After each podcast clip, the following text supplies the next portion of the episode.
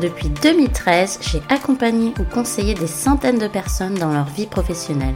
Et aujourd'hui, j'ai décidé de partager mes connaissances, mes compétences et mon expérience car j'ai à cœur de vous aider à être plus heureux au travail. Sur cette chaîne, seul ou avec mes invités, je vous partagerai comment être plus épanoui en connaissant vos droits ou vos devoirs au travail et mieux encore en vous accompagnant à déterminer le métier fait pour vous. Au fait, je suis Tania et bienvenue dans mon podcast.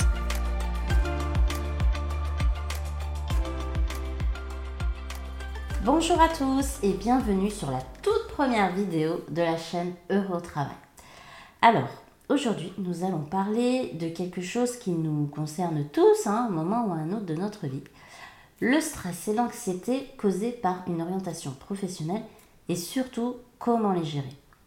Juste avant, si vous trouvez cet épisode utile, je vous serais hyper reconnaissante de mettre 5 étoiles, de le partager à ceux que ça peut aider et de vous abonner pour plus de conseils pour être plus heureux au travail et surtout parce que ça m'aide énormément à savoir ce qui vous apporte de la valeur dans votre quotidien.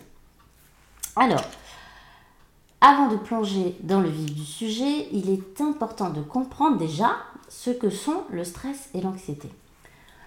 Le stress et l'anxiété sont en fait deux réponses émotionnelles que nous pouvons ressentir dans des situations difficiles, mais elles sont différentes l'une de l'autre dans leur origine, dans leur durée et sur les conséquences qu'elles peuvent avoir sur notre santé et notre bien-être. Le stress, lui, est généralement une réponse à un événement extérieur ou à une situation précise, comme une date limite qu'on vous donne pour, euh, pour rendre un dossier, par exemple, ou un conflit précis à un moment donné entre deux personnes. Le stress est donc souvent de courte durée et il disparaît une fois que l'événement stressant est terminé. Ça, c'est la définition. C'est quelque chose de ponctuel. Aussi, bah, le stress, ça peut avoir des effets positifs, hein, pas que négatifs, comme nous aider à répondre à un challenge, à un défi, ou éviter un danger. Mais le problème, c'est lorsqu'il devient chronique, c'est-à-dire répétitif ou écrasant. Il peut avoir des effets là très négatifs sur notre santé physique et mentale. Et c'est souvent d'ailleurs le physique hein, qui morfle parce que justement, bah, c'est pas censé durer dans le temps. D'où les problèmes de santé qui s'ensuivent. Le stress, c'est donc quelque chose qui est ponctuel et c'est notre corps qui, euh, qui parle, qui se prépare à une action, qui réagit, soit pour lutter, soit pour fuir, mais pas que, parce qu'en neurosciences, le cerveau face à une situation de stress utilise en fait trois options. Soit vous faire fuir, soit vous faire vous battre avec une force que vous n'imaginez même pas avoir, hein. soit se figer. En gros, faire le mort ou la morte comme les animaux en fait. Hein. Notre cerveau en fait est programmé comme les animaux pour choisir extrêmement rapidement une de ces trois options. Personnellement, je peux vous donner un exemple, hein. ça m'est arrivé euh, une fois, euh, une nuit, 3h du matin, euh, et j'entends des personnes dans mon jardin qui était en fait en train de cambrioler l'extérieur, en fait mon jardin. Et il s'avère que c'était l'été, donc j'avais les volets ouverts, la fenêtre ouverte, je les entendais parfaitement et à un moment donné ils sont frôlés ma fenêtre, il y en a un, qui s'est pris mon volet qui était euh, fermé, enfin entre crocheté. Et là j'étais complètement figée, incapable de bouger le moindre petit doigt même physiquement, hein, j'étais complètement tétanisée. Mon mari dormait juste à côté, profondément. Incapable de, bouger, de lui parler. Euh, j'étais complètement frise, en fait. On appelle ça frise. Gelée. Donc, d'un côté, il y a le stress. Donc, c'est ce qu'on vient de voir. C'est quelque chose de très ponctuel. Et d'un autre côté, il y a l'anxiété. Alors, qu'est-ce que c'est réellement l'anxiété? Et en tout cas, qu'est-ce que l'anxiété peut vous faire ressentir, bah, ah, souvent c'est avant une, orientation professionnelle, une réorientation professionnelle, ou même pendant une réorientation euh, professionnelle en fait. Hein. L'anxiété, c'est quoi? C'est une réaction interne toujours, mais plus générale, plus diffuse, euh, pas forcément liée à un événement précis en particulier. et qui peut durer dans le temps et, on n'est pas capable de dire euh, bah, qu'est-ce qui euh, a causé cette situation, quel est l'événement précis en fait, hein, le jour, l'heure, qu'est-ce qui m'est arrivé et, qui m'a déclenché cette anxiété? Et donc du coup, on ne sait pas quand ça finira non plus. C'est donc un sentiment très persistant de peur, de tracas, qu'il est difficile de contrôler et qui peut du coup interférer dans votre vie de tous les jours, dans votre vie quotidienne. Ça peut être euh, soit lié à des événements, euh, et encore je ne sais même pas si on peut appeler ça des événements, des, situations futures incertaines. Euh, et parfois ça peut même persister une fois que cette situation incertaine arrive. Hein. Par exemple, quand on change de métier, d'orientation, eh ben, on peut encore être anxieux bah, les premières semaines dans le cadre de son nouveau travail. Euh, pour plein d'autres raisons, hein, euh, pour plein de raisons d'ailleurs. Et souvent, c'est une réaction qui n'est pas immédiate à une menace. Que celle-ci, d'ailleurs, cette menace soit réelle ou imaginaire. Hein. Par exemple, quand on regarde un film d'horreur, ben, on sait que c'est complètement imaginaire, on sait que c'est un scénario inventé, euh, mais pour autant, ben, on flippe totalement, hein. voire on crie, on a le cœur qui bat, on transpire, Parfois, on ne dort pas pendant une semaine, voire plus. Hein. Bref, euh, on est complètement mal, alors qu'en fait, ça vient d'une histoire qui est complètement inventée. Et on le sait en plus euh, que c'est inventé, mais le cerveau, lui, et là c'est scientifique, hein. alors moi par contre je ne suis pas scientifique, mais c'est des sujets qui m'intéressent beaucoup, et donc j'ai beaucoup lu à ce sujet-là, notamment depuis cet événement euh, du cambriolage. Le cerveau, lui, il ne sait pas faire la différence entre le réel et l'imaginaire. Sinon, on ne serait jamais stressé devant un film, en fait. Et, et on ne vivrait pas d'anxiété après le film. Dans les cas extrêmes, l'anxiété peut causer des vrais problèmes de santé euh, physique, mais aussi mentale, comme par exemple le trouble de l'anxiété généralisée. Donc, en gros, ce sont des situations qu'il ne faut pas négliger parce qu'il peut y avoir un impact non négligeable quand même sur votre, votre santé, hein, sur votre, euh, votre vie quotidienne et, à long terme, quand c'est répété, hein, le stress répété sur de longs mois, euh, à pas dormir, à, être mal, bah, ça finit par avoir des impacts non négligeables sur votre santé et j'en sais quelque chose. Euh, personnellement, j'ai vécu un burn-out en 2020 euh, je ferai un épisode spécifique sur le burn-out, mais on va pas rentrer dans, dans la spécification du burn-out aujourd'hui. Mais, mais vivre du stress chaque jour pendant des semaines ou des mois, à la fin, ça finit par jouer sur votre santé. Bon, moi, personnellement, j'ai fini au CHU et, j'ai développé des pathologies, mais bon. Voilà, le, stress, quoi qu'on en dise, à un moment donné, c'est inévitable quand c'est répété, ça fout en l'air la santé. Vraiment. Donc, avant que ça arrive, autant prendre euh, des mesures pour éviter euh, d'en arriver là. Alors, maintenant, parlons des causes possibles de, de cette anxiété de ce stress. Notamment lors d'une orientation professionnelle, parce que c'est un peu le sujet qui nous intéresse quand même aujourd'hui. Donc, ce stress, ça peut être euh, dû à la peur, de prendre une mauvaise décision, à l'incertitude quant à son avenir, au sentiment d'être euh, submergé par toutes les options euh, disponibles et possibles que, nous nous sommes imaginés euh, comme métier, hein. à la peur de se retrouver sans ressources, sans job, dans la précarité, sans pouvoir payer son loyer ou son crédit, dans la peur aussi de ce que peuvent penser les autres. Hein de ses proches, de sa famille, voire même de, ses collègues.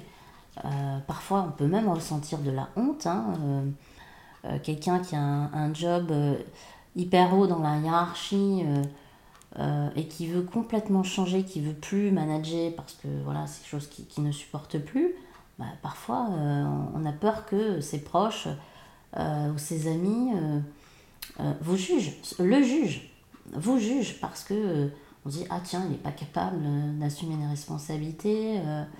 enfin bref toutes ces choses là que l'on se dit peuvent causer cette anxiété ou ce stress Mais n'oubliez pas que vous n'êtes pas seul. hein. Ces sentiments, en fait, tout le monde les ressent. Tous ceux qui vivent des réorientations professionnelles ressentent la même chose.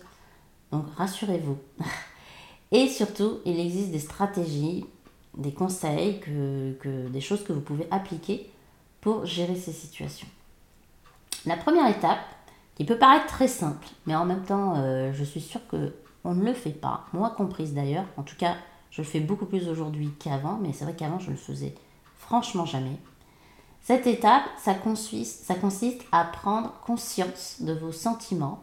En gros, de vous asseoir, de vous poser et d'essayer de- d'identifier concrètement qu'est-ce qui vous stresse, qu'est-ce qui vous rend anxieux.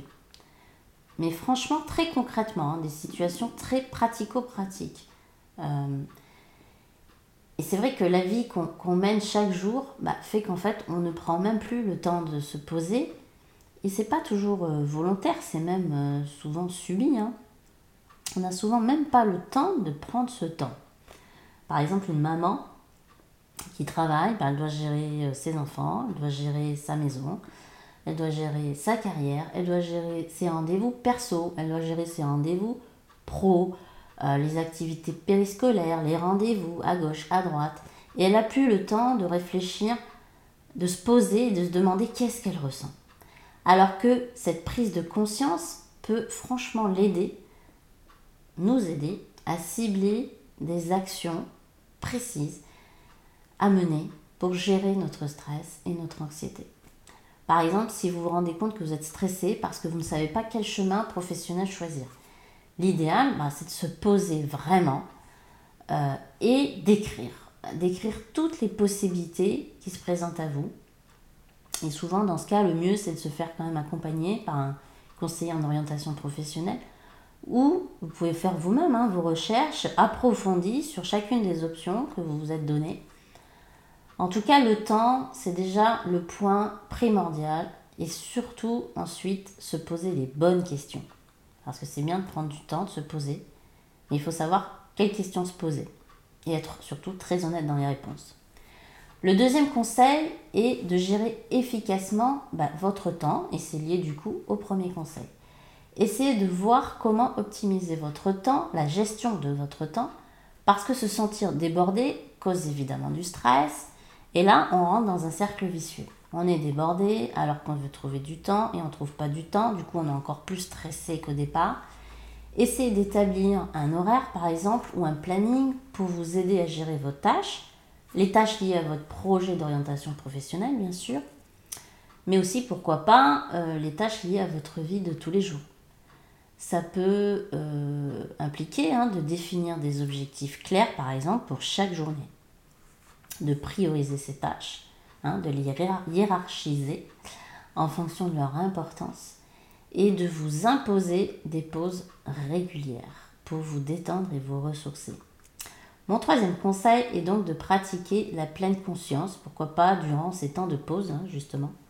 Alors la pleine conscience, on l'appelle aussi la méditation, hein, c'est un temps où vous vous concentrez sur l'instant présent. Ça veut dire porter une attention particulière à vos sensations corporelles, hein, euh, mais aussi à vos pensées, à vos sentiments, à ce que vous ressentez, ou simplement à votre respiration. Le fait de sortir de ce qu'on appelle euh, l'overthinking, c'est-à-dire penser trop tout le temps, ça aide franchement à réduire le stress et l'anxiété et ça vous permet de vous concentrer sur le moment présent plutôt que de vous inquiéter inutilement de l'avenir hein, ou des choses passées. L'avenir n'existe pas, donc on s'inquiète pour rien, et le passé n'existe plus, donc on s'inquiète aussi pour rien. Mais c'est plus fort que nous. Alors prenons du temps pour méditer et se focaliser sur l'instant présent. Vous trouverez sur Internet, sur YouTube, vous trouverez des applis aussi euh, pour vous aider à faire de la méditation. hein. Alors vraiment, le secret, c'est la régularité. Il faut le faire, je sais que c'est pas facile, mais il faut le faire vraiment tous les jours. Faites-le, sincèrement, faites-le, ça va vraiment vous aider, vous apaiser. Mon quatrième conseil concerne la santé physique. Et oui, le stress et l'anxiété peuvent non seulement être exacerbés par une mauvaise santé physique, mais surtout, ils peuvent l'aggraver en retour. Évidemment, essayez de maintenir un régime alimentaire équilibré. Ça commence déjà par là. De faire de l'exercice régulièrement. Alors je ne vous dis pas de faire un marathon, hein. ça peut être euh, marcher 30 euh, minutes, euh, soit en allant au travail, soit en revenant du travail, soit entre midi et deux. Alors je sais, c'est pas, c'est pas facile hein, de trouver ce temps, mais ça fait partie des décisions que l'on doit prendre. Et surtout, essayer de dormir suffisamment. Alors je sais que quand on est parent, par exemple, c'est pas facile, c'est plus facile à dire qu'à faire, n'est-ce pas? J'en sais quelque chose. Mais ces facteurs-là, en tout cas, peuvent avoir un impact vraiment significatif sur votre niveau de stress et d'anxiété, c'est prouvé. Hein. Enfin et surtout, n'ayez pas peur de demander de l'aide. Il est important de parler si vous vous sentez dépassé un ami, un membre euh, de votre famille, un conseiller en insertion professionnelle ou un professionnel de la santé euh, mentale, par exemple un psychologue ou un psychiatre ou euh, votre médecin traitant, hein, déjà, ça peut commencer par là. Je rappelle que consulter un psy ne veut pas dire du tout qu'on a un problème, mais au contraire, je trouve personnellement que c'est une preuve d'intelligence de situation. En tout cas, ça prouve qu'on veut se sortir d'une situation, d'un problème, et au contraire, on devrait être plutôt fier de ça, d'être quelqu'un de battant et d'en vouloir plutôt que de passer son temps à se lamenter sur son sort. Donc n'écoutons pas les gens qui se permettent de juger. Hein. Restez focus sur vous. Euh, pendant que les gens jugent, ils ne font pas alors que vous, vous faites. Voilà, ces professionnels, en tout cas, peuvent vous fournir bah, une perspective différente, peuvent vous aider à voir les choses d'une manière que vous, en fait, vous n'auriez pas euh, vous, comprise, vous n'auriez pas vu. Ou tout simplement, ils peuvent vous permettre de vous exprimer, de vous fournir un espace complètement sûr, complètement safe, pour exprimer vos sentiments sans être jugé. Ce que fait, par contre, mais sans le faire exprès, hein, ce que font euh, nos proches quand on, quand on essaie de, de parler de nos problèmes, c'est vrai que bah, ils nous aiment, alors ils veulent nous aider et, du coup ils donnent leur avis. C'est pas toujours euh, les meilleurs avis, en tout cas, c'est pas toujours l'idéal. Vaut mieux passer par des professionnels quand même. Alors je sais que ces informations peuvent euh, parfois sembler difficiles à mettre en œuvre dans la vie de tous les jours, mais rappelez-vous que la gestion du stress et de l'anxiété, c'est un processus ça peut prendre du temps pour trouver ce qui fonctionne le mieux pour vous. Alors soyez patient avec vous-même et surtout soyez bienveillant. Commencez peut-être par une ou deux petites choses, mais sachez que chaque petit pas que vous faites chaque jour, euh, eh bien c'est une victoire et c'est avec les petits pas qu'on arrive à faire des grands pas. Et ça ne peut en tout cas vous faire que du bien et vous faire grandir. Voilà, j'espère que ces conseils vous seront profitables dans votre euh, schéma d'orientation professionnelle. N'hésitez pas à télécharger mon e-book où je vous donne mes clés pour être enfin heureux au travail. Vous le trouverez dans ma bio ou dans la description ci-dessous. Merci de m'avoir regardé ou écouté si vous êtes euh, sur euh, la chaîne de podcast et pas sur YouTube. Je vous embrasse et surtout, faites le choix d'être heureux. Bisous